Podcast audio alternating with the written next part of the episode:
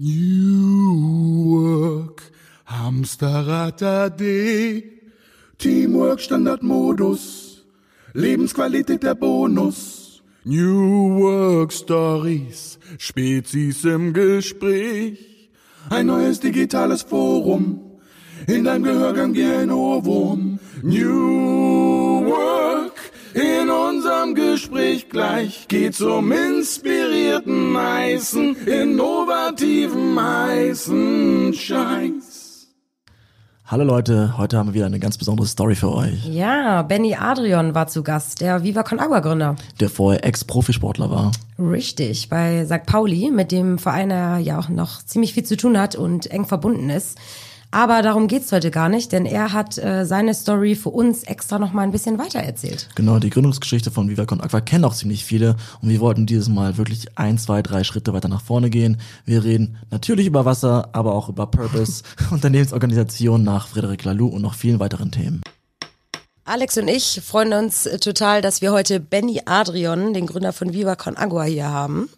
Wir legen einfach los. Ich habe gehört, ihr steht auf Rituale. Wir haben auch ein Ritual, mit jedem Gast spielen wir ein Spiel mit der Gästin, also geht's los. Mögen die Spiele beginnen. Mit dir spielen wir heute Fakt oder Fake. Lisa, kannst du es kurz erklären? Fuck oder Fake, oder? Fuck oder Fuck oder Fuck, Fake. Fake. Also äh, wie das Spiel äh, der Name eigentlich schon sagt, äh, wir stellen dir ein paar Fragen und du sagst, dass, ob es ein Fakt ist oder ein Fake. Alles klar. Bist du bereit? Natürlich. Das Thema ist mh, Wasser. Äh, okay, kenn ich mich nicht mit aus, egal, los geht's. Okay, folgende Fakt oder Fake. Der Mensch besteht zu 60% aus Wasser. Boah, ja, so ähnlich, ne? So ähnlich wie 60 Prozent. Äh, ich würde sagen, ein bisschen mehr. Also Fake. Fake, genau, es sind 62,78%. okay. Der, ein deutscher Mensch verbraucht 100 Liter, Liter Wasser am Tag. Äh, nein, 120. Fake. Fake. Und virtuell, Gibt's auch. mhm, der virtuelle Verbrauch eines deutschen Menschen, wenn du jetzt schon so Ja, Jobs, ist mehr als 120. ein bisschen mehr, weißt du nicht? Viel mehr. Weil du hattest ja so ein Interview mit so einem Bauern. Das klingt jetzt voll gemein, aber ich meine, Mit so einem Bauern, ja, Mit dem Chef der Bauern, mit dem Oberbauer. Mit dem Naja, da haben nicht viel diskutiert. Auf jeden Fall, der virtuelle Verbrauch ist knapp 4000 Liter pro deutscher Person pro Jahr, äh, pro Tag. Das ist schon äh, ziemlich viel. Fakt. Fakt. Und dann weltweit haben 582 Millionen Menschen kein sicheres und sauberes Trinkwasser. Fakt. Oder war das die Zahl von letztem Jahr? Das könnte die Zahl von letztem Jahr gewesen sein. Das sind, glaube ich, jetzt ein bisschen weniger. Also würde ich sagen, Fakt in der Vergangenheit, Fake in der Gegenwart. Also es wird täglich weniger dank Viva Con Agua. Ja. Natürlich. Nice. Super, das Spiel ist durch, du hast gewonnen. Herzlichen Glückwunsch. Da kannst du noch eine Banane nehmen. Richtig gut. Die beiden Äpfel nehme ich mit. Genau. Ähm, New York Stories ist das Thema. Wir haben jetzt vorhin schon gesagt, du brauchst dich gar nicht groß vorstellen. Jeder kennt dich. Der ist der Benny, der hier im Studio ist. Heute möchten wir genau da anknüpfen, wo du vor knapp einem halben Jahr aufgehört hast, in anderen Sendungen, zum Beispiel bei den Kollegen, die auch New York Stories machen, also New York Geschichten machen. Und ähm, der letzte Satz, Die waren aber alle Fake. die waren alle fake. Ähm, und dem nicht gleich ausreden lassen. Und wir möchten dich heute auf jeden Fall ausreden lassen, gerade zu Themen wie zum Beispiel Theory U und ähm, zum Beispiel auch von Frederic Laloux Buch, wie ihr euch da unter, organisatorisch aufstellt. Ja, cool. Das heißt, da kannst du dich gleich vollkommen austoben.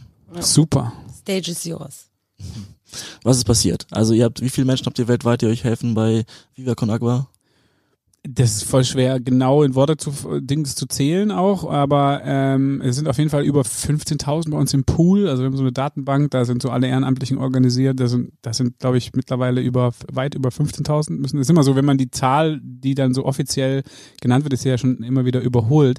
Wie beim Wasser. Ja, aber das sind auf jeden Fall sehr viele, die in dieser Datenbank zumindest mal dabei sind. Und jetzt gibt's aber halt ganz viele in der Datenbank, die in der Datenbank nicht mehr wirklich aktiv sind. Und dann gibt's aber ganz viele andere, die nicht in der Datenbank sind. Also es lässt sich nicht wirklich vollständig erheben. Es sind auf jeden Fall viel mehr, als ich jemals gedacht habe, dass es sein werden. Aber knapp 50 Personen arbeiten wirklich Vollzeit bei euch. Das sind jetzt auch wieder komplett viel mehr. Nee, das ist nicht komplett viel mehr. Das ist ja irgendwo zwischen 50 und 60 ist, die, ist nach wie vor die richtige Zahl. Mhm. Und wie seid ihr organisatorisch aufgestellt? Mm, Wir sind, ähm, also auf der organisationalen Ebene, ne, sind es so 13 bis 15 Organisationen oder so. Tendenz auch steigend eher. Ähm, die sozusagen ja mit verschiedenen, mit vielen Vereinen, Deutschland, Österreich, Schweiz, äh, Holland, Spanien, wobei die nicht richtig aktiv sind, Uganda, Kalifornien, Südafrika und so weiter. Dann gibt es eine Stiftung, die das so ein bisschen alles dann koordiniert, wo die Markenrechte sind und dann gibt es so ein paar wirtschaftliche Social Business Einheiten, dann das Mineralwasser, Goldeimer Millantor Gallery und Villa Viva. Darüber wurde versprechen? Nein. Ah, siehst du? Aber wir haben ja auch viel, wir haben ja noch ganz viele andere Themen. Zum Beispiel, wie du es ja auch schon gesagt hast, das Thema Organisation. Wir haben aus einer sicheren Quelle gehört, dass du dich mit dem Thema Reinventing Organizations, also neue Formen von Organisationen, äh, stark beschäftigst. Wie wichtig ist dir das Thema, beziehungsweise auch dieser ganze Netzwerkgedanke, den ihr auch vorantreibt und der dir ja auch sehr wichtig ist? Also das Netzwerk ist, ist alles und nur mit einem großen Netzwerk kann man so ein tolles Projekt wie Viva Con Agua eben durchsetzen. Ja, das sind jetzt zwei Fragen. Ja, eigentlich für zwei stimmt. unterschiedliche Podcasts, weil für jeden von den beiden bräuchte man eigentlich einen eigenen. Ähm, aber vielleicht zur zweiten Frage zuerst. Netzwerk, Claro, das Viva Con Agua ist ja nichts anderes als das. Also wir haben angefangen mit der Idee und mit dem, mit der Ansage, ey, Viva Con Agua ist eine offene Plattform, ein, ein offenes Netzwerk, wo jeder mitmachen kann, macht halt einfach mit. So, das war der Anfang von Viva Con Agua. Ja ich persönlich war eine Dreivierteljahr in Hamburg und dann war einfach sozusagen das die Nummer zu sagen, so, Alter, jetzt, also alle bitte jetzt einmal hier mitmachen. Wenn ihr Bock drauf habt, Hauptsache, ihr macht Sachen, die irgendwie Spaß machen, die was mit, mit Musik, Kunst, Sport zu tun haben, die irgendwie All-Profit sind und nicht Non-Profit, also die einfach so ein bisschen freudvoller sind als dieses übliche soziale, schlechte Gewissen, Engagement. Und dann waren das ja ganz viele Leute, die diese Plattform gefüllt haben und das noch heute tun. Von daher ist, ist das natürlich das Merkmal von, von Viva Con Aqua, diese Zusammenarbeit, diese Kooperation, diese Synergien, was uns eben auch kulturell sehr stark prägt, zu sagen, hey, unsere Haltung auf die Welt, unsere Sicht auf die Welt, die geht davon aus, dass man, wenn man zusammenarbeitet, der Kuchen größer wird. Und wenn man äh, kooperiert, dann hat man Win-Win-Situationen und Synergien, gell? Jo. Und nicht, also, wenn ich gewinne, dann musst du verlieren. War das Richtung Ökosystem statt Egosystem? Ja, das Stichwort e, vom Egosystem zum Ökosystem, genau. Ähm, ja, letztendlich ist es genau ja das. Es gibt ja auch andere, äh, man könnte sagen, ist ja banal, natürlich, ja. Aber das heißt ja nur vielleicht, wenn du sagst natürlich, dass du das auch so teilst. Es gibt aber andere Systeme, die durchaus davon ausgehen, muss sich gegen sich irgendwie durchsetzen und man muss Konkurrenz machen und Ellbogen und so. Und davon äh, sind wir weit entfernt. Von daher ja, dieses Verbindung und Zusammenarbeit ist halt, liegt uns zugrunde.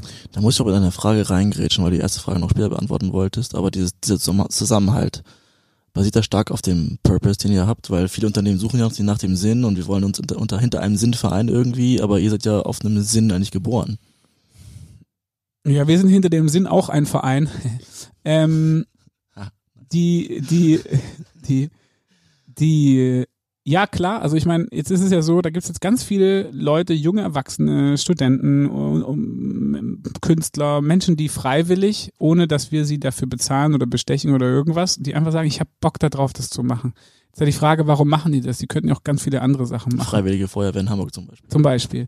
Und ähm, jetzt machen die das aber aus meiner Sicht aus zwei Gründen. Das eine ist das Thema Kultur, also so ein bisschen was ist das, was es, das Ganze im Inneren zusammenhält? Was, was ist der, was ist die Art und Weise, wie wir kommunizieren? Was sind, wie gestalten wir unsere Beziehungen? Was ist unsere Sicht auf die Welt? Und so das, diese ganze Ebene, also eher so ein inner, innerkultureller, sozusagen ein bisschen Identität und Zusammenhalt.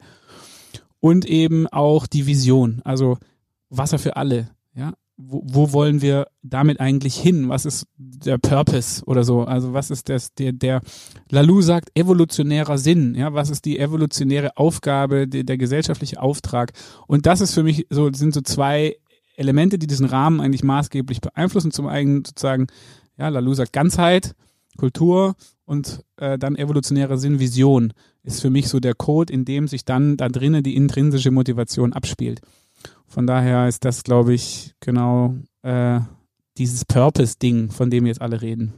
Äh, intrinsische Motivation ist ja wieder ein neues Thema eigentlich, aber ähm, das ist ja okay. Nächster Podcast. Nächster Ja, Podcast genau. Aufschreiben. Aber da kann man gut, gut reinschaufeln, weil du redest von Zusammenhalt. Wie wird er denn geschaffen? Also klar gibt's einen gemeinsamen Purpose, aber habt ihr jetzt irgendwie einmal die Woche irgendwie eine Veranstaltung auf Kuba, wo ihr jetzt euch zusammensetzt und kennenlernt und zusammen feiern geht? Oder wie ste- wie entsteht der Zusammenhalt bei den ganzen 15.000 Menschen weltweit bei Viva Con Agua? Dezentral, ganz wichtig. Also ähm, es sind, es sind, also im, im Kern ist Viva Con Aqua ja eigentlich nach wie vor heute gibt es vier Leute, die in Hamburg ihren äh, Hauptwohnsitz momentan noch haben, die sich seit über, also die das jetzt dann nicht über, aber bald 25 Jahre kennen, die zusammen zur Schule gegangen sind und die einfach sozusagen Homies sind. Und äh, es hat sich dann ja gezeigt, zum Beispiel in Kiel, als dann zum ersten Mal Viva Con Aqua in Kiel was gemacht hat, dann war das halt einer von den vier Freunden, der in Kiel war, dann plötzlich, weil er da studieren musste, mit seinen neuen Freunden, der gesagt hat, ich mache das jetzt, wenn ich, in, wenn ich schon in Kiel studieren muss, dann mache ich da wenigstens Viva Con Aqua. So, dann war der andere Kumpel von den anderen neuen Kumpels in Berlin, der gesagt hat, was ihr in Kiel könnt, das kann ich in Berlin schon lange. Ja, und sozusagen, und dann kam der nächste Freundeskreis in Kassel, der gesagt hat, ey, warte mal, ja, was die krassesten Party, die machen wir gefälligst in Kassel und so. Und und das heißt, es sind dezentrale Hubs oder wie man sagen, so Knotenpunkte in diesem Netzwerk, die wiederum untereinander einen starken Zusammenhalt haben und die dann aber wiederum in einem größeren Kontext dann starke Zusammenhalte haben. Also es ist so ein dezentrales Prinzip, in dem sich das dann eher auch weiter fortsetzt aus meiner Sicht. Und äh, natürlich muss man das auch gestalten. Also das geht nicht ohne zum Beispiel auch so Strukturen oder Rahmen schaffen oder Kommunikationswege definieren oder auch dafür zu sorgen, dass äh, es möglichst äh, gut und konfliktfrei ermöglicht wird, dass die Informationen dann auch bestmöglich vielen zur Verfügung stehen oder allen zur Verfügung stehen. Also gibt es dann auch so Themen wie Informationsasymmetrien, die einen wissen mehr als die anderen, die muss man be beachten und gucken, dass man die ähm, moderiert und ausgleicht. Von daher, ja, das ist sozusagen, da gibt's jetzt ja so viele Aspekte da drin. Ne? Ähm, es passiert auf jeden Fall nicht von alleine, sondern man muss es bewusst gestalten. Ich glaube, das ist wichtig. Was mich auch noch interessieren würde, ihr sagt ja, Viva Con Agua, ihr wollt nicht nur den Zugang äh, zu sauberem Trinkwasser ermöglichen für alle Menschen, sondern vor allem auch eine gesellschaftliche Transformation. Und ihr predigt auch, dass da vor allem wirtschaftliches Umdenken total wichtig ist. Was genau, wie sieht dieses Umdenken aus? Wo müssen wir umdenken, damit das besser funktioniert? Wir wollen gar nicht so sehr predigen, glaube ich. Ähm, Predigen, ja stimmt, ist vielleicht das falsche Wort. aber, aber vielleicht tun wir das ab, ab und zu dann auch so ein bisschen. Genau. Aber der, der Predigen ist eigentlich nicht so versuchen wir zu vermeiden, sondern auch eher da mit so einem, einfach zu sagen, ey, wir, wir, wir machen es halt irgendwie anders, ja. Und ähm, und wenn man, wenn man jetzt aus, aus unserer Erfahrung kann man halt dann folgende Sachen ziehen und so weiter. Ähm, ja, aber was du sagst, ist ja richtig. Neben dem, momentan wird Viva Con Agua noch immer stark. Manchmal sagen die Leute Hilfsorganisation oder so, wo ich dann denke so, oh, echt jetzt? Und das ist aber irgendwie auch ein Teil der Wahrheit, weil wir sagen Wasser für alle und wir machen konkrete Projekte und teilweise ja in Äthiopien oder das mit, mit, mit klassischen auch äh, Partnern aus der Entwicklungszusammenarbeit und das ist irgendwie auch ein Teil der Wahrheit, dass wir da Spenden sammeln und damit Wasserprojekte machen. Das ist, auch, das ist ja immer noch der Kern, sehr, sehr wichtig und sozusagen dann kann ich auch verstehen, dass Leute einfach nur de, das so sehen und das in die Schublade packen und sagen, es ist eine Hilfsorganisation. Jetzt haben wir aber neben Wasser für alle ja irgendwann dann auch festgestellt, Moment mal, Wasser für alle ist nicht alles, sondern es geht auch um alle für Wasser. Ja, und wenn man jetzt mal die Grundgeschichte von Viva Con Agua anguckt, wo, wie hat es angefangen? Dann war da ja Klein Benny ähm, damals ja nicht mit der Idee, ich mache ein Wasserprojekt, sondern mit der Idee, krass, wenn, wenn dieses Umfeld St. Pauli mit all diesen Möglichkeiten, mit all diesen Multiplikatoren, mit diesen Medien, mit diesen Unternehmen, natürlich mit der ganzen Fanbase, wenn man das alles mal sich als Cluster, als Netzwerk anguckt, was für einen heftigen Überschuss und was für Möglichkeiten da drin stecken, lass das doch mal kanalisieren für was Gutes. Und dann kam die Recherche und das Wasserprojekt auf Kuba. Das heißt, die Reihenfolge, also wenn das ist beides gleich wichtig, Wasser für alle, alle für Wasser, wenn man aber ein Fotofinish machen würde, dann hätte wahrscheinlich alle für Wasser so eine Schulter weiter vorne oder so. Also, weil im Grunde genommen geht es um diesen Mindset und um diese Haltung und um diese Art und Weise, wie wir diese Sachen machen. Und wir machen das dann für Wasserprojekte.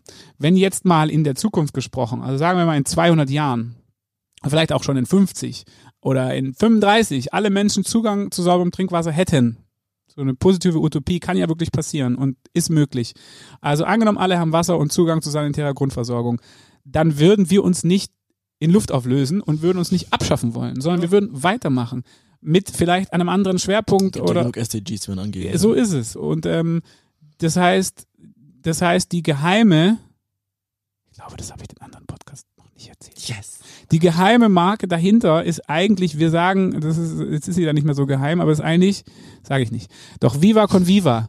Ja, also es geht um das Leben und, äh, und deswegen, ähm, ja, muss man das halt genauer sozusagen betrachten, ist deswegen diese gesellschaftliche Transformation mh, eben genauso wichtig wie jetzt das Ziel Wasser für alle. Also leben und leben lassen und ihr lebt das ja auch irgendwie vor. Also ihr habt ja auch irgendwie noch, noch einen Stil, wie ihr, wie ihr das ganze Hilfsorganisationsthema vorlebt in eigener Form. Also ihr macht ja auch cool mit Konzerten und Künstlern und solche Sachen. Das ist ja nicht einfach nur, okay, gib mir 50 Euro und ich pack das da irgendwo rein.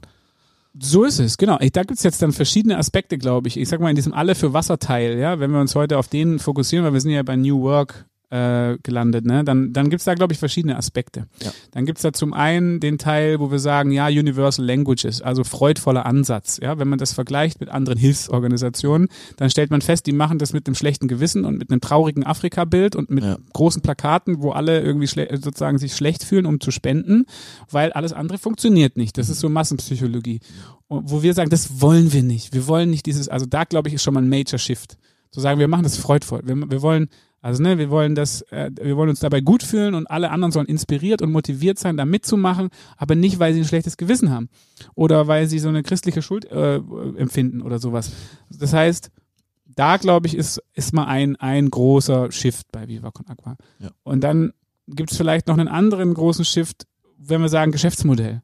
Ja, ähm, wir machen auch wirtschaftliche Sachen, bis jetzt ja schon viele, auch in der Zukunft noch mehr, sagen aber aus, da gibt es vor allem auf Geschäftsmodellebene mal einen großen Unterschied. Ja, das ist hochwirtschaftlich, ein Mineralwasser zu verkaufen, aber diese GmbH, die dann dieses Wirtschaftsding dann macht, die gehört halt 60 Prozent zum Beispiel in dem Fall äh, Stiftung und Verein, das heißt gemeinnützigen Organisation. Das heißt, das Wirtschaften wird bestimmt aus einer gemeinnützigen Motivation und einer gemeinnützigen Grundorientierung. Das heißt, wir nutzen dann durchaus diese wirtschaftliche Wertschöpfung, aber am Ende nicht, um diese 26 Milliardäre, die mehr als die Hälfte der Menschheit besitzen, immer reicher zu machen, sondern um damit soziale Projekte zu machen. Und die anderen 40 Prozent Investoren, das sind halt coole Typen und Ladies, in dem Fall eigentlich nur Typen, aber die, ähm, Okay. die, äh, die die dann das Geld eben zinsfrei zurückhaben wollten und ab danach wieder neue sozusagen Geschäftsmodelle oder äh, Projekte anstoßen, so wie Goldeimer oder Soul Inkubator oder GoBanyo oder so. Das heißt, der Gewinn aus dieser GmbH wird halt vollständig wieder dem sozialen System oder sozialen Mehrwerten wieder zur Verfügung gestellt. Und das, glaube ich, ist dann eben schon, da kann man dann schon Inspiration rausziehen. Vielleicht eine dritte Ebene, ähm, dann das ganze Thema New Work, für, gleich noch ein bisschen weiter vertiefen. Aber da an der Stelle vielleicht eine Sache, wenn wir schon dabei sind, hier für Viva Con Aqua Mineralwasser Werbung zu machen, dann wollen wir es sofort wieder zurücknehmen, weil Leitungswasser zu trinken ist natürlich viel besser. Ja, genau. So. Ja, klar. Ja, Du fragst dich schon, warum hier Spezi steht, ne? Ja. ja, ich wir haben hier Leitungswasser Das ist eine stehen. Deko. Ja, und, äh, und das ist natürlich das Beste, Ja. ökologischste, was man machen kann.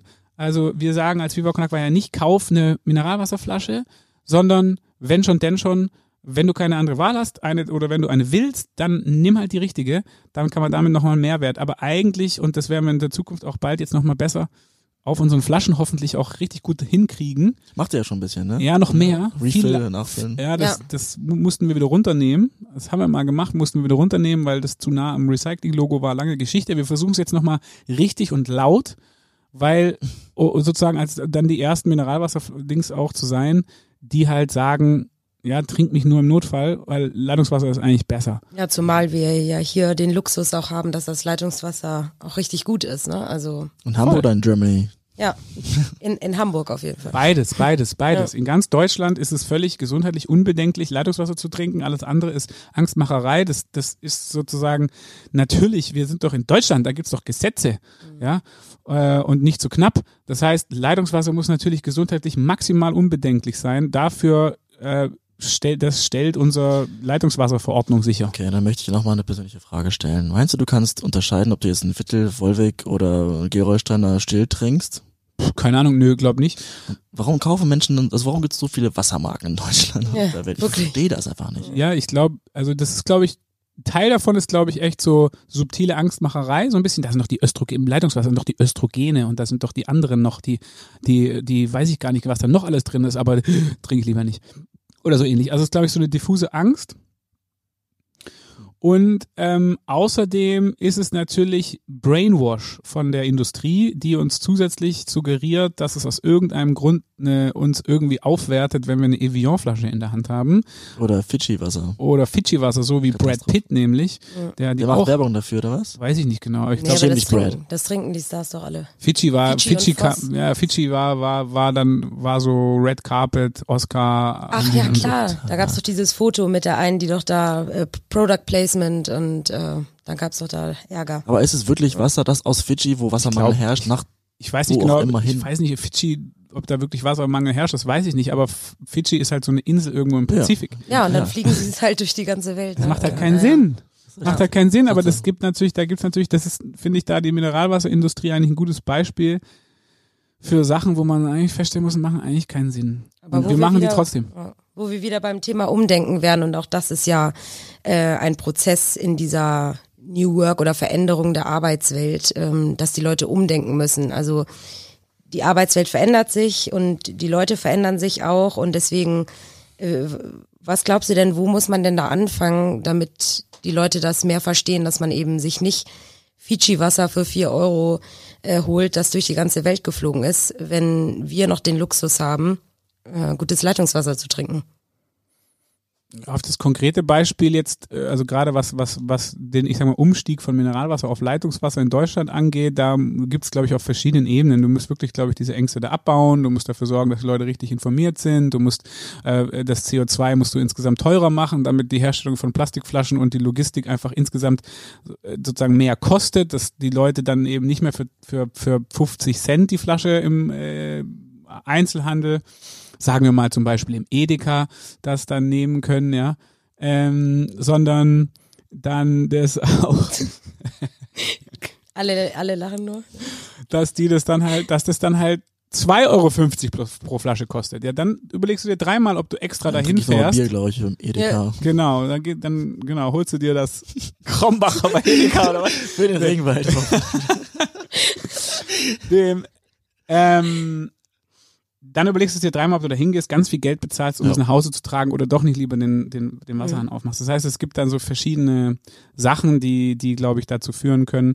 Insgesamt, ja, wir haben am Wochenende einen interessanten Workshop und da war die These, stand dann im Raum, ja klar gibt es unterschiedliche Gründe, warum jetzt so Klimawandel und so ein Problem ist, ne? Und da kann man natürlich CO2, äh, ja, und so weiter, gibt es so wissenschaftliche Gründe. Aber eigentlich, der eigentliche Grund war da die These, ist, ist sozusagen die Tatsache, dass wir uns als Menschen immer mehr von uns selber, das heißt auch von dem Kontakt mit der Natur entfernen. Ja? Ja. Das heißt, desto mehr, desto weniger wir in sozusagen Verbindung sind mit der Natur und mit uns selber, desto leichter lassen wir uns von der Werbung und lassen uns denken, dass wir irgendwelche Sachen brauchen, die wir eigentlich nicht brauchen und äh, sozusagen desto leichter werden wir zu äh, Konsumenten, die äh, blind irgendwelche Sachen brauchen und kaufen, weil sie sozusagen die, das, den Urkontakt äh, ja, verloren haben. Ist jetzt mal eine steile These, aber die steht jetzt erstmal hier im Raum. Wie ist denn dein Zugang zur Natur? Oder bist du jetzt wirklich Naturbursche? Oder du hast ja auch eine Wohnung in St. Pauli. Hast du überhaupt noch Möbel oder hast du einfach nur einen. Wasserhahn und das reicht ja glücklich an, du hast ja ein Kind. Ich habe zwei Kinder, ehrlich gesagt, Oh. äh, seit kurzem. Ähm, habe keine Wohnung mehr auf St. Pauli, sondern äh, bin vor drei Jahren mittlerweile nach äh, In die Villa? Schleswig-Holstein gezogen. Ja, äh, genau, bunter Hund. Ja, ähm, das ist das Stichwort. Äh, wir wohnen in Rheinbeek seit drei Jahren jetzt mittlerweile mit ein paar Freunden in so einer Art WG, könnte man sagen. Zusammen in einem Haus. Wir teilen uns auch eine Küche und so und wir teilen uns aber auch einen wunderschönen Garten und wir teilen uns auch äh, die, die Nähe zum Wald. Und äh, wir teilen uns Sachsenwald. ja, Sachsenwald. Und wir teilen uns auch die Tatsache, dass man eben nicht vor die Tür geht und sofort ist Party on äh, und sozusagen Action und laut und viele Autos, sondern ähm, da der Fuchs, der Hase und das Eichhörnchen sich halt dann auch nachts gute Nacht sagen. Und das ehrlich gesagt, das tut mir persönlich sehr gut. Mhm. zwischendurch dann auch mal einen Tag nicht in der Stadt zu sein. Ja, dann höchstens zu den, zu den Pauli-Spielen wieder. Also ich persönlich bin eigentlich mittlerweile jedes Wochenende draußen. Ich nehme den Hund, gehe in den Wald für ein paar Stunden, kann was, schlafe eigentlich jedes Wochenende eine Nacht im Bulli, weil ich einfach raus muss. Also ich bin jetzt nach Hamburg gezogen von einem Monat, wunderschöne Stadt, liebe ich, richtig toll. Aber irgendwie ist alles schon hektisch und stressig und man kommt so geil runter. Ich glaube, du bist auch ein großer Freund von Meditation, richtig? Ja, wenn man das so will, ja. Also ich äh, Yoga auch gerne und das versuche ich schon als Ritual ähm, in meinem Leben zu integrieren, so gut wie es geht. Okay, super. Zurück zur Gesellschaft und nicht mehr nur zu dir. Ähm, Festivals, Fusion Festival und so weiter. Gehst du ja auch hin, habe ich auch gehört irgendwo. Ich war dieses Jahr leider nicht. Ähm, Ja. Letztes Jahr ist es ja ausgefallen. Davor war ich da schon ein paar Mal, ja. Jo. Was hältst du von diesen Konzepten? Ich meine, die sind ja gegen alles das, was wir eigentlich gewöhnt sind. Ich meine, keine, keine Be- Überwachung, keine die Polizei. Wicht, achso, die, die witzigste Fusion-Geschichte, bevor wir die anderen Sachen kurz thematisieren. Aber die witzigste Fusion-Geschichte oder die war einfach, da waren wir, hatten ein Meeting irgendwie, waren bei uns im Konfi und dann kam jemand von oben und meinte, da ist jemand oben, der will irgendwie, oh, der will mit euch reden, es geht irgendwie um Wasser. Und da, ich war damals, Geht irgendwie um Wasser. ja, also Mineralwasser. Das war relativ am Anfang noch von der Mineralwasser. Und da war ich damals Geschäftsführer von dieser Wasser GmbH und so. Und dann war so, okay, alles klar. Und irgendjemand in dem Dings meinte, oh Mann, ey, macht doch mal so ein bisschen, macht so einen lustigen Spruch von wegen, ey, unter 100.000 Flaschen, bra- weißt du, hier Meeting unterbrechen ist nicht und so. Und dann bin ich da hoch und dann stand da tatsächlich Felix Grimm von der Fusion, ja. Und hat halt 100.000 Flaschen für die Fusion Ja, wir müssen reden. Es geht um Wasser. Ja, Das heißt, Felix hat damals dann, genau, da, und das war natürlich dann schon krass, als dann plötzlich Viva Con Aqua Wasser, also die Menschen auf der Fusion hydriert hat. Ja. Ja, mega. Das war war richtig natürlich da, heftig. Das war, das die war emotional schon auch Ja. ein besonderer Moment. Aber ihr verkauft da Flaschen oder macht ihr auch irgendwie Organisation, dass man sich da an den Wasserhähnen bedienen kann? Verteilt ihr auch leere Flaschen und so weiter? Wie ist da? Nee, da ist jetzt, momentan ist es noch so, dass es relativ klassisch läuft. Ich meine, die sammeln das da auch alles dann natürlich danach wieder ein und so, oder sie wohnen da ja, also es ist ja ein Privatgrundstück, von daher entsteht da jetzt kein Müll, der da irgendwie liegen bleibt, aber das ist momentan jetzt noch ein normaler, die werden, glaube ich, auch direkt dann da beliefert und weiß ich gar nicht, ob ich das alles ausplaudern darf. Aber Das hört eh keiner im Nee, Podcast. aber ähm, da das, das ist ganz normaler Prozess. Also die gehen jetzt Ja. da, also wir sind da eine schon längere Zeit in der Partnerschaft und ich glaube, es ist schwierig, so viele Menschen aus dem Wasserhahn dann so ad hoc auch Ja. zu versorgen. Deswegen da für solche Sachen ist es dann halt praktisch auch mit Flaschen, ne? Aber ja, was war die andere Frage? Ach so, wir waren, wir haben einmal versucht auf der Fusion, das war bevor wir das Wasser da mal hatten, versucht auch hinzufahren mit einem Infostand und dort einen Infostand aufzubauen. Der, Bei der der Infostand, der Infostand war, hat das ganze Wochenende das Auto nicht verlassen tatsächlich und wir haben danach nie wieder einen mitgenommen. Oh Ja, Mann. schade. Aber äh, die, die Kom Compolettis sind ja nicht von euch. Die, haben, die Goldamas stehen ja nicht von euch. Das Äh, ist nee. ein Konkurrenzprodukt. Nee, gibt keine Konkurrenz. Konkurrenz ist 80er. Ähm, Das ist eine Gemeinschaft. das Ja, ist doch äh, alles scheiße. Wenn die ist alles scheiße. Die ähm, nee, da, die machen ihr eigenes Komposttoilettensystem da, ne? Ja, okay. Nee, aber eigentlich wollte ich wirklich fragen, kann man von, von solchen Veranstaltungen, Wochenenden, Events was lernen für die Gesellschaft, was was. Gutes zum Natürlich. Beispiel? Ja, ich meine, hallo, Fusion ist natürlich eine Utopie. Also ähm, das ist ein, ein, ein Ort, an dem so viele Menschen ja, inspiriert zurückkommen, ähm, was außerhalb dessen ist, was eigentlich das, das System so vorsieht. Ja, also es gibt dort weit und breit keine Werbung, ähm, solche Großveranstaltungen zu organisieren in einem Kontext, wo wo ja, das ja auch, dann ist ja auch so eine, eine Gang irgendwie auch aus St. Pauli, aus Hamburg, die natürlich auch aus Berlin und so weiter, aber mittlerweile, aber ähm, wo, wo, wo die halt ja einfach sich was aufgebaut haben, das sucht halt seinesgleichen. Auch ihr soziales Engagement, aber dass sie nicht so viel reden und so, ist halt ausgeprägt. Dann dieser ganze, die Art und Weise, wie die die Sachen, wie die Sachen machen, ist auf jeden Fall auch für uns irgendwie ein Vorbild, wenn man so will, oder große Inspiration auf jeden Fall. Und ich finde es total wichtig, dass man solche Orte schafft, wo, wo Big Brother dich eben nicht sieht. So. Was ist ein, was bedeutet eigentlich neues Arbeiten für dich? Also der der Begründer Friedhof Bergmann äh, sagt ja immer, das ist das, was man wirklich wirklich will. Und ich würde sagen, das trifft's ja mit Viva Con Agua und deiner Geschichte äh, total. Ist es das, was äh, neues Arbeiten für dich bedeutet oder?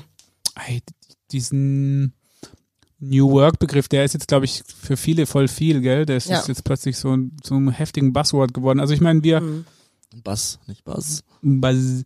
Ähm, wir versuchen da jetzt, also momentan ist ja wirklich, da kommen wir dann vielleicht gleich auch nochmal dann ein bisschen, wo wir sagen, wir, wir versuchen so, den, den, all die Sachen, die wir seit 15 Jahren haben und wir haben seit äh, an, an Tools, an Praktiken, an Mechanismen, an mh, Grundlagen und so weiter und so fort, versuchen wir jetzt über Lalu wieder nochmal uns besser wieder die Komplexität zu reduzieren. Ja, weil wir Glück haben, dass wir seit seit immer schon auch einen Beratungsprozess haben mit jemandem, den ich mittlerweile schon, also nicht nur einen Freund, sondern auch Mentor nennen würde, äh, der, der, der diese ganzen Sachen sowieso mit uns gemeinsam da halt schon einweben können über die Jahre. Ja, also und jetzt ist Lalu für uns sozusagen das zu schärfen wieder und äh, das, was eh schon alles gibt, uns wieder besser zu erklären und nochmal besser aufzuräumen, besser zu verpacken irgendwie.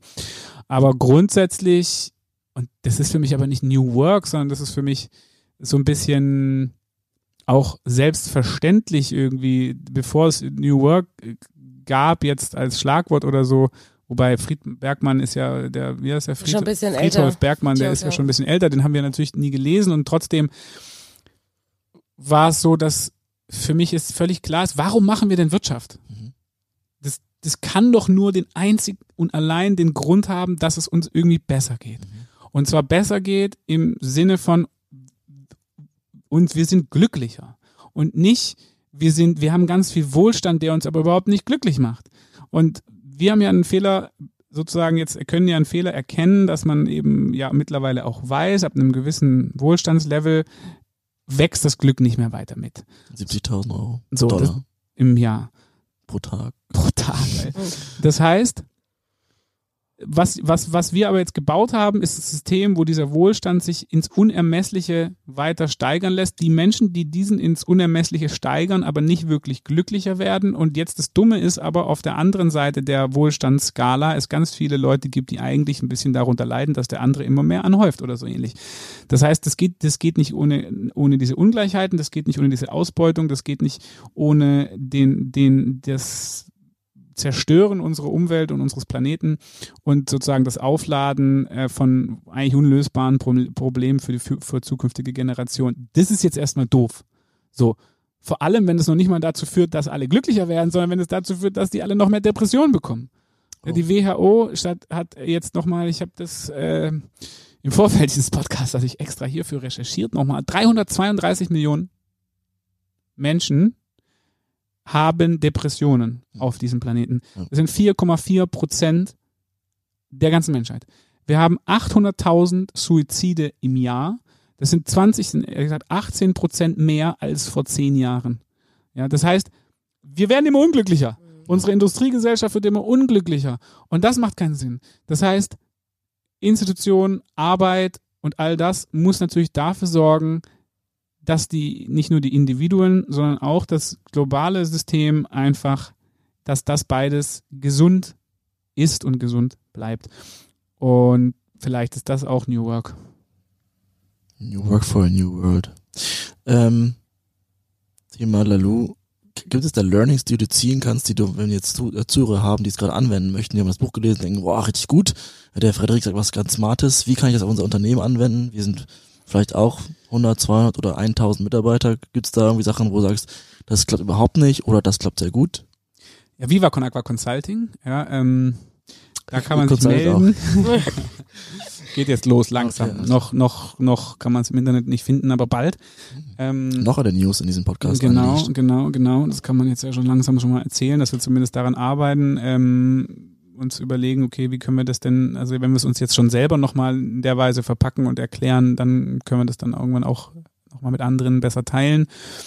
Ja, was kann man sagen? Also eins ist klar, diese ganzen Ansätze von New Work, du musst halt aufpassen, dass das nicht ein Etikettenschwindel ist. Mhm. Also du musst halt aufpassen, dass du, ich meine, da arbeitet ja jetzt Lalou, der baut ja eigentlich auch auf, auf zum Beispiel Don Beck, also da gibt's dann Spiral Dynamics ja nochmal als Grundlage, dann gibt's da so verschiedene Phasen. Ja, und bei, äh, dann gibt's dann zum Beispiel die Orangene, ja, das klassische Orange, das heißt leistungsorientiert, wettbewerbsorientiert, äh, wir wollen, ähm, also das klassische Industrie, Leistung zählt sich aus und so weiter. Ähm, das klassische auch Wirtschaftsmodell, was wir ja in vielen Unternehmen heute natürlich vorherrschend haben.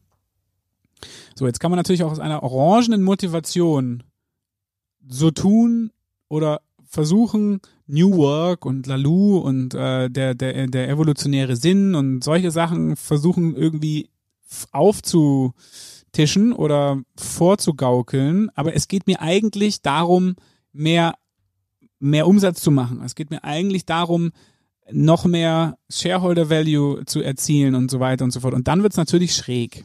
Das heißt, aus meiner Sicht kannst du New Work vor allem dann machen, wenn du wenn du es ehrlich meinst und wenn wenn die Führungsperson, wenn die die die Inhaber oder wenn von mir aus der CEO wenn, wenn die den Raum da halten für eine ehrliche Transformation der Organisation oder Weiterentwicklung der Organisation dahin, wenn, und das ist, glaube ich, etwas, was sozusagen für mich wichtig ist, weil wir reden ja hier, äh, Lalou redet von sowas zum Beispiel jetzt nochmal wie Ganzheit. Mhm. Ja, da, da, da, was er damit ungefähr meint, in meinen Worten, ist ja auch, wie ich das verstehe, geht es ja auch darum, dass man halt auf der Arbeit vollständig aufschlagen kann. Als Gesamtmensch. So. Und nicht nur, ich meine, wir haben ja eh nur, was weiß ich, da muss man, ne, wir haben 10% da bewusst und 90% unbewusst, das ist jetzt eh schon schwierig, vollständig aufzuschlagen. Aber wenn man jetzt von den 10% immer noch mal noch mal die Hälfte und noch mehr weglassen muss, weil man das Gefühl hat, oh, wenn ich jetzt zeige, dass ich unsicher bin oder wenn ich zeige, dass ich traurig bin oder wenn ich zeige, dass ich gerade überfordert bin, dann hat es hier überhaupt keinen Platz, weil ansonsten kriege ich es um die Ohren gehauen von meinen Mitarbeitern oder den Konkurrenten oder ich weiß nicht was. Das ist sozusagen das, da geht jetzt ja dieses Ganzheit, diese Ganzheitsidee davon aus, zu sagen, so, okay, wie kann man das vollständiger machen, dass man keine Angst haben muss, dass man alles, was man ist, auch irgendwie in seinem Team integrieren kann, seine Organisation haben kann und so weiter, ohne dass es jetzt alles so eine Therapiesession wird, ja. Aber trotzdem sozusagen da vollständig zu sein, man weiß gar nicht genau, worauf ich hinaus will, aber ich glaube so ein bisschen, es geht halt um so ein tieferes Level von, von, von Vollständigkeit und von menschlicher Tiefe auch. Ähm, das kann man nicht einfach nur instrumentalisieren, um mehr Umsatz zu machen. Aber das finde ich super spannend, was du sagst, weil die, ich verstehe die Spirale so, dass immer ein kleiner Bruchteil dessen, was vorher erreicht wurde, weitergeht. Ich meine, du hast ja diese, diese Farbschichten und die werden immer spitzer. Ist eine Spirale halt immer, die immer spitzer zuläuft. Ist nicht unsere Aufgabe, möglichst viele in diese nächste Innovations Evolutionsstufe voranzubringen, zu überlegen, was sind die Wege, wie schaffe die auf das nächste irgendwie schon bessere Level, wie bei Maslow, mitzunehmen? Ich, ich glaube, ich würde, ich wäre vorsichtig mit, mit was, das eine Level ist besser, das andere ist schlechter. Auch ähm, mhm. wenn man sozusagen die Grundlage von Lalou nochmal anguckt, äh, Spiral Dynamics, da geht es ja auch um so evolutionäre Stufen so ein bisschen. Da geht es rein um eine, eine, eine höhere Form der Komplexität mhm. und noch nicht um besser und schlechter oder so. Am Ende des Tages ist ja die Idee, wenn wir sagen, wir, wir haben, wir sind auf diesem jetzt sozusagen da teilt ja Lalou und auch Spirodynamics reden ja beide dann von dem, so nach Orange kommt dann Grün. Mhm. Also menschenorientiert, werteorientiert, äh, schon, schon agil und so weiter. So, also eigentlich so die, die, vielleicht auch moderne, schon, ist ja schon eine moderne Organisation. Auch die moderne Gesellschaft ist ja schon so ein bisschen so, ne, halt dieses grüne Level. Und dann ist ja die Frage, wie komme ich jetzt auf die nächste oder was ist als was ist die nächste Komplexität? Wie geht's jetzt da eigentlich weiter oder was was bedeutet das eigentlich auch die nächste Stufe? Und so wie ich das verstehe, geht's auf der nächsten Stufe jetzt auch mal als Organisation oder auch als Individuen oder auch als Gesellschaft. Mhm. Geht's darum, alle davor gewesenen Level einfach gesund zu integrieren.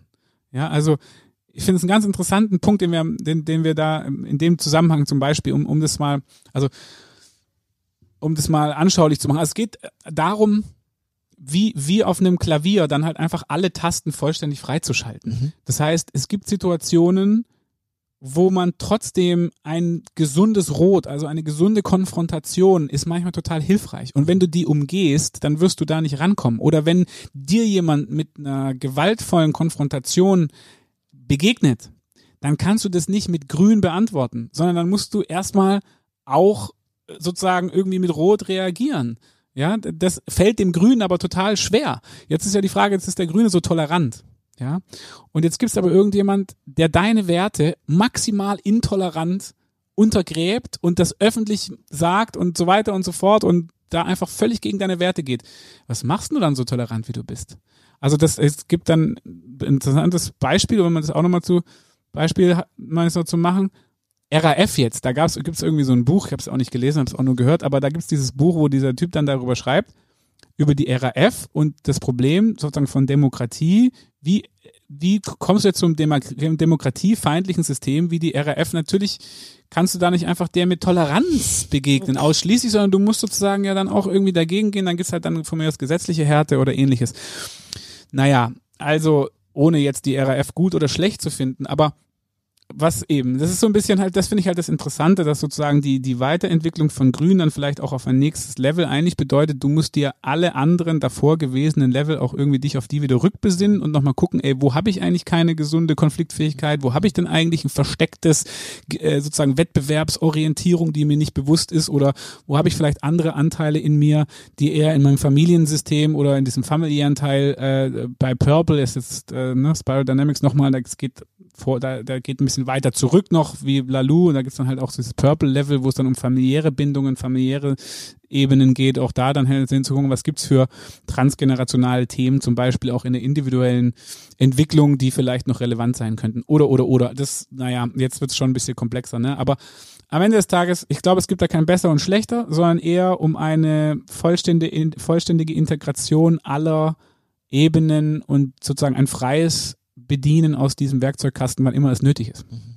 Wie kam es eigentlich, dass du dich mit dem Thema so intensiv äh, beschäftigt hast oder beschäftigst? Gab es irgendwie so ein prägendes Erlebnis bei dir äh, oder hast du einfach gesagt, ja, ist witzig, weil wir hatten tatsächlich gestern und vorgestern äh, den Spiral Dynamics äh, Workshop bei uns in der, in der Bunte Hund. Ähm, von daher ist es jetzt gerade recht präsent. Aber ansonsten ähm, beschäftigen wir uns eben seit 14 Jahren auch immer mit so ein bisschen dieser Metaebene, Organisationsentwicklung, ähm, haben da auch Unterstützung, auch seitdem, also auch die gleiche, nicht jetzt so, also ich, McKinsey-Beratung halb drei Monate wieder weg, äh, einmal die Organisation umgepflügt so, und dann allein gelassen, sondern kontinuierlich eben auch in einem Prozess ähm, mit, wie gesagt, auch jemanden, dem wir sehr gut vertrauen und aus, aus meiner Sicht, der eben das, was heute New Work ist, eben schon eigentlich seit 15 Jahren wir da am Start haben von irgendwelchen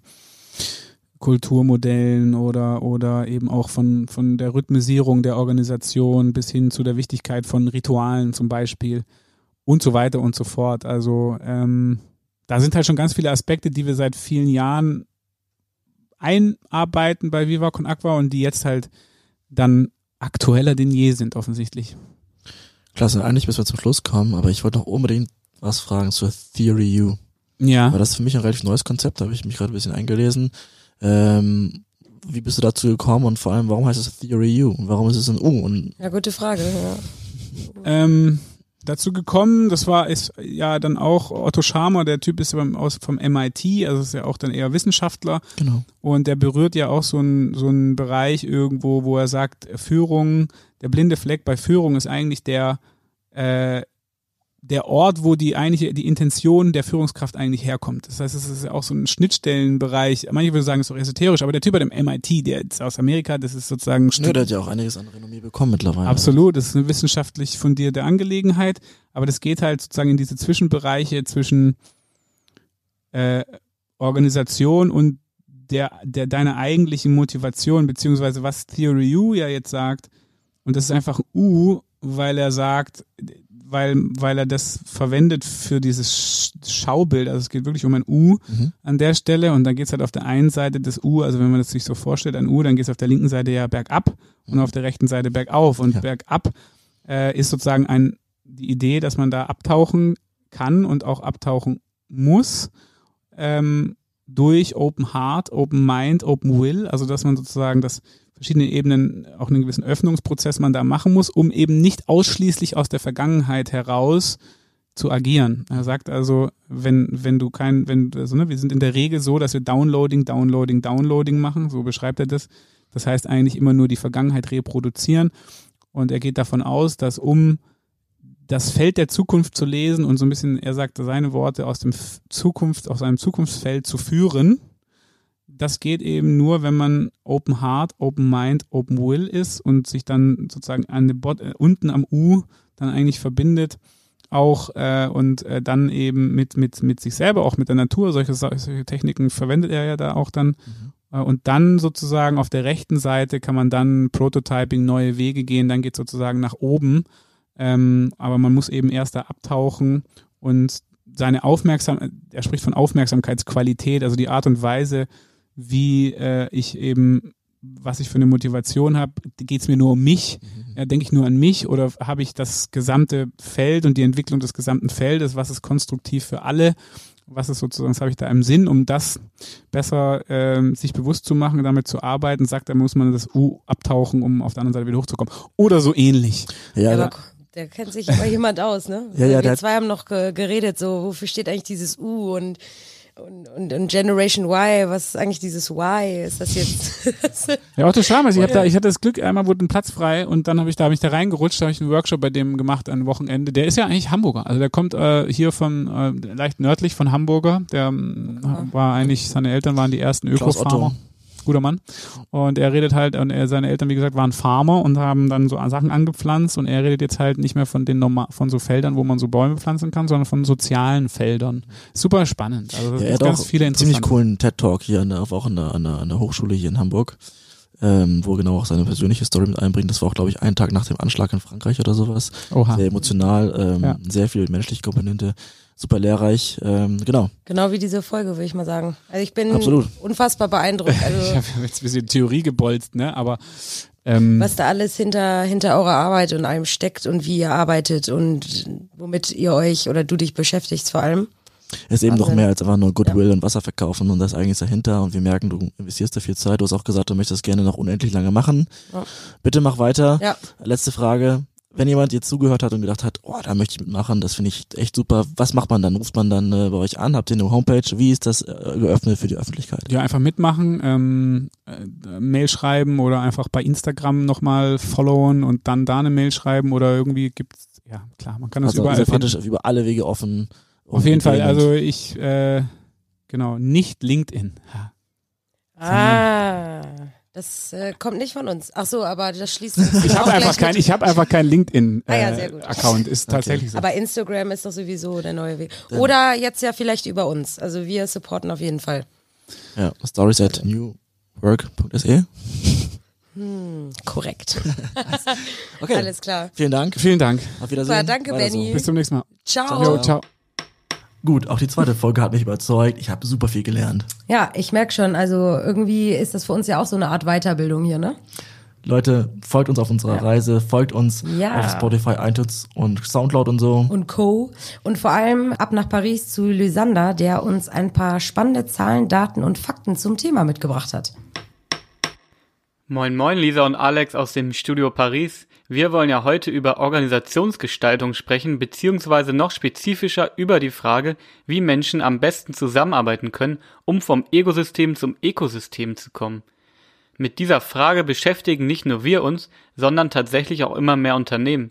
Das liegt daran, dass diese inzwischen nicht mehr immer nur den Shareholder Value im Blick haben. Dieses Jahr hat sich ja der prominente Business Roundtable in den USA sogar ganz offiziell dem Stakeholder Value verschrieben, um die Bedürfnisse aller Anspruchsgruppen zu berücksichtigen. Das liegt an der veränderten Rolle, die Unternehmen heute in der Gesellschaft spielen.